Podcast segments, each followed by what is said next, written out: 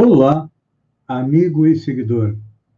Seja bem-vindo à nossa live diária do Bom Dia com Feijão, onde eu e você navegamos pelo mundo da informação com notícias da região, Santa Catarina, do Brasil e também do mundo. Começamos com notícias da região. Patrick Alencar, homem, comandará CEPRAG pelos próximos quatro anos. É,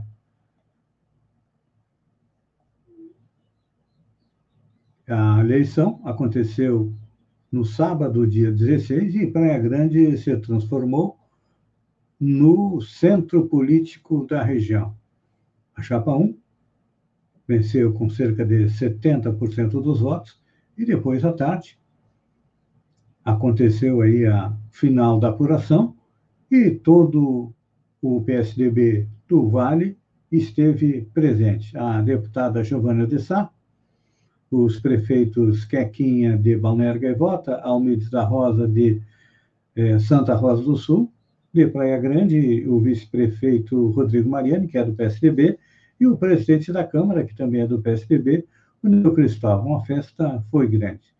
O placar foi é, 2.745 votos para a chapa 1 e 1.483 para a chapa 2. Isso reflete o quê?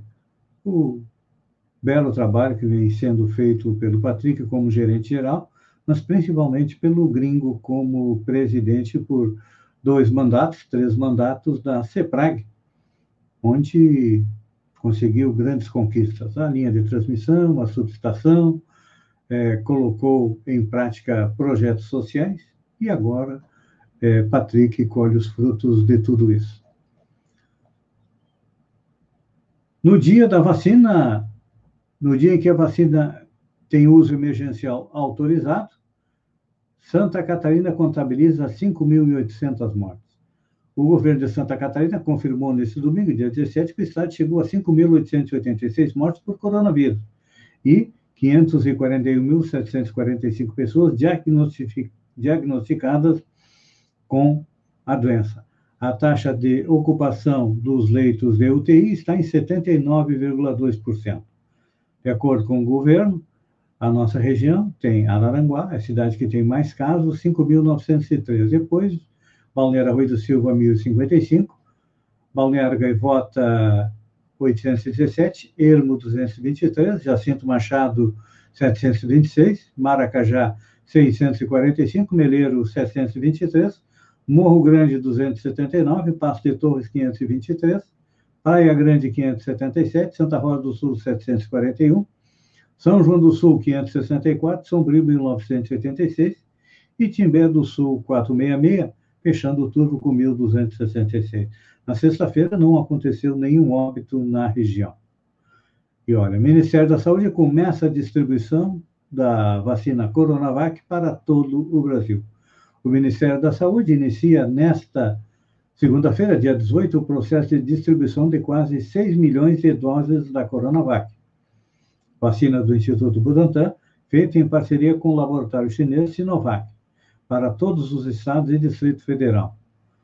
É, na região sul, Paraná vai receber 242.880 doses, Santa Catarina 126.560 e Rio Grande do Sul, 311.680. No total, 681.120 doses serão distribuídas para a nossa região. Enem 2020. Candidatos são avisados da lotação da sala e impedidos de fazer prova. Estudantes inscritos no Enem, no Paraná, em Santa Catarina e no Rio Grande do Sul, relataram que foram impedidos de fazer a prova devido à lotação da sala. Neste ano, o INEP organizou o exame e divulgou o protocolo para o Covid, que reduziria a capacidade das salas para manter o distanciamento mínimo entre os candidatos. Interessante que não, foi, não foram programadas salas para todos os participantes. Mesmo assim, olha, de acordo com o ministro da Educação, Milton Ribeiro, somente 51%, 51,5% dos candidatos foram fazer a prova e mesmo assim ainda faltou é, lugar para todos fazerem. Espero que tenha oportunidade de fazer novamente. Não tenho medo, diz Mônica Calazans, primeira pessoa a ser vacinada no Brasil. Falo com segurança e propriedade, não tenho medo. A frase é da enfermeira Mônica Calazans, de 54 anos, primeira pessoa a ser vacinada no Brasil. A enfermeira foi imunizada neste domingo, dia 17, no Hospital das Clínicas da Faculdade de Medicina da Universidade de São Paulo, da USP.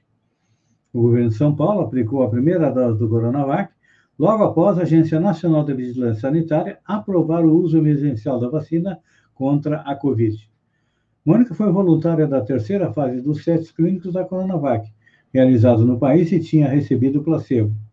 Foi muito criticada. Eu recebia piadinhas, memes, mas não dei sequer importância. Me falaram que eu era cobaia de uma pesquisa de vacina. Então, aí, olha. E ontem, a Anvisa aprovou o uso emergencial das vacinas Coronavac e também da Oxford. A licença vale para 8 milhões de doses. E, olha só, o que, que a Anvisa também colocou? Na recomendação de aprovação das vacinas pela área técnica da agência, referendária majoritariamente é, pela direção que é composta de bolsonaristas, um item chamou a atenção.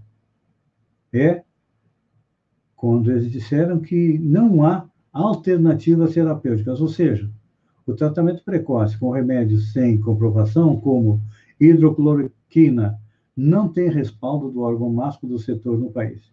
Então, o kit Covid, propagandeado pelo governo, não funciona. Falando em Brasileirão, mesmo sem vencer, o São Paulo continua líder do Brasileirão. Por quê? Mas, porém, o tricolor viu o vice-líder internacional e o Atlético Mineiro vencerem e se aproximarem na tabela. Então, Hoje o São Paulo tem 57 pontos, o Inter tem 56, o Atlético Mineiro 53 e fechando o top 4, o Grêmio com 50. Hoje jogam às 19 horas Palmeiras e Corinthians pela 28ª rodada e Goiás e Flamengo às 20 horas pela 30 rodada. Número de assistentes de TV por assinatura no Brasil cai a nível de 2012. O ano de 2021 começou com uma má notícia para o segmento da TV por assinatura. Segundo os dados mais recentes disponíveis de novembro do ano passado, o mercado conta atualmente com 14,9 milhões de assinantes. É a primeira vez desde julho de 2012 que fica abaixo dos 15 milhões de assinantes. Segundo os números da Anatel, houve uma queda de 105 mil assinantes em novembro e a perda total de 1 milhão de clientes ao longo do ano passado. De acordo com o jornalista Samuel Possebon, que divulgou os números no site Tela Viva, analisando o desempenho mês a mês, nota-se que em novembro houve uma significativa aceleração da perda da base, que no restante do ano parecia estabilizada em uma perda inferior a 100 mil assinantes por mês. Comparada com o melhor momento da indústria, em novembro de 2014, quando chegou a uma base de 19,7 milhões de assinantes, o mercado da TV por assinatura já perdeu 5 milhões de clientes, ou seja, 20% do seu tamanho. E as notícias não dizem respeito apenas ao Brasil. Uma pesquisa divulgada esta semana indica que 27% dos assinantes da TV paga nos Estados Unidos estão planejando cancelar seus contratos. É que hoje o streaming é o grande adversário da TV paga e com um preço é, bem melhor. Olha só, falando em mulher, tripulação 100% feminina bate recorde em voo comercial mais longo da Índia. O voo comercial sem escalas mais longo operado por uma companhia indiana foi feito nesta semana por uma equipe de mulheres. A equipe feminina de pilotos fez história a bordo do Boeing 777 da Air India. A decolagem foi feita em São Francisco às 20h30 na noite do sábado, dia 19. Após 17 horas, o avião pousou em Bengaluru e, em seguida, e na segunda, às 13h07, no horário local.